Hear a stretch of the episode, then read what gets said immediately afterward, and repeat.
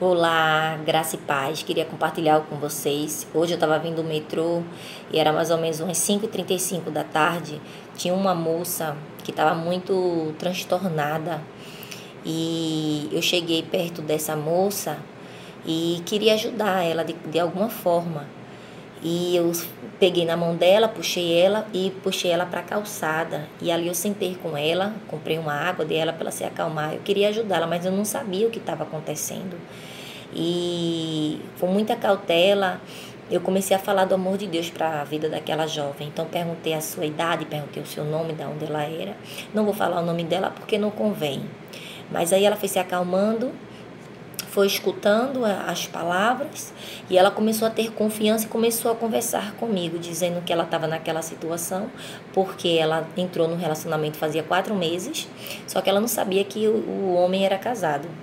E ela descobriu que ele era casado, ele fez várias promessas que ia deixar a esposa, que é, ela era a mulher da vida dele e que e queria viver com ela.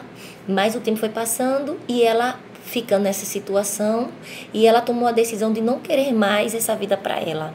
Então ela tinha se encontrado com esse homem e tinha dito que ela não queria mais. E esse homem foi super abusivo com ela, é, tratou ela muito mal e começou a fazer várias ameaças.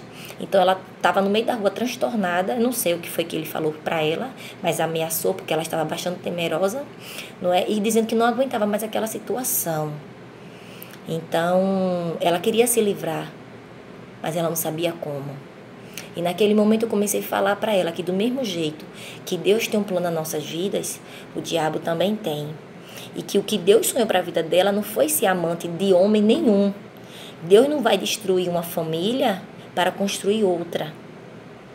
Se você é solteiro, se você é solteira, procure se relacionar com quem é solteiro. E eu comecei a falar essas palavras para ela. E eu disse até a ela para ela se resguardar, para ela tomar cuidado, porque ele estava com muita raiva dela. Né? Ele abandonou ela ali naquele, na, na avenida, deixou ela lá. E eu disse a ela que ela pensasse que toda a nossa vida é feita de escolhas e que as nossas atitudes as nossas escolhas vai definir o nosso futuro, o nosso destino lá na frente. E que se ela não tomar uma posição na vida dela, ela vai ser sempre a outra. Mas que ela procurasse estudar, uma menina bonita, que ela procurasse estudar, procurasse é, um emprego, procurasse fazer alguma coisa da vida dela, porque definitivamente aquilo não era para ela e não é para ninguém. Não é para ninguém.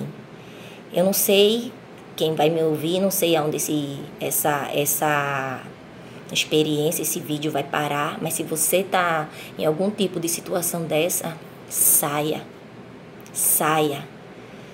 Fuja disso. Não queira se relacionar com quem tem já a família estruturada. Isso não é de Deus, isso é adultério. Não seja aquela que vai destruir um lar, não seja aquela que vai destruir uma família em nome de Jesus. Em nome de Jesus. Então, aquela jovem ela ficou bastante grata pelas palavras. Eu acredito que nada é por acaso, a gente sabe disso, que Deus tem os seus planos, não é?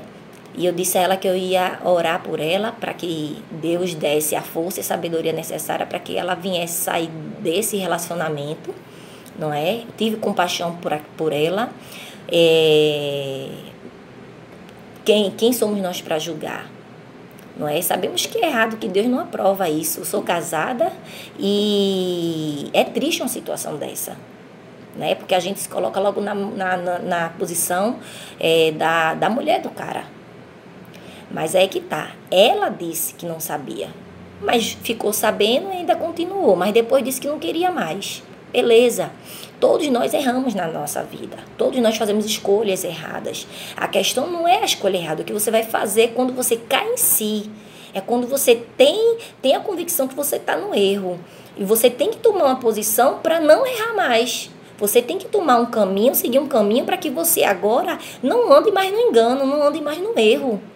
E é o que eu torço para aquela jovem. Eu torço, eu torço de coração para que ela venha, em nome de Jesus, se consertar Porque a gente erra, somos falhos. Não importa ser uma, duas, três, quatro vezes. O importante é que você está disposto a continuar, a prosseguir, mas fazendo as escolhas certas, as escolhas corretas. Em nome de Jesus.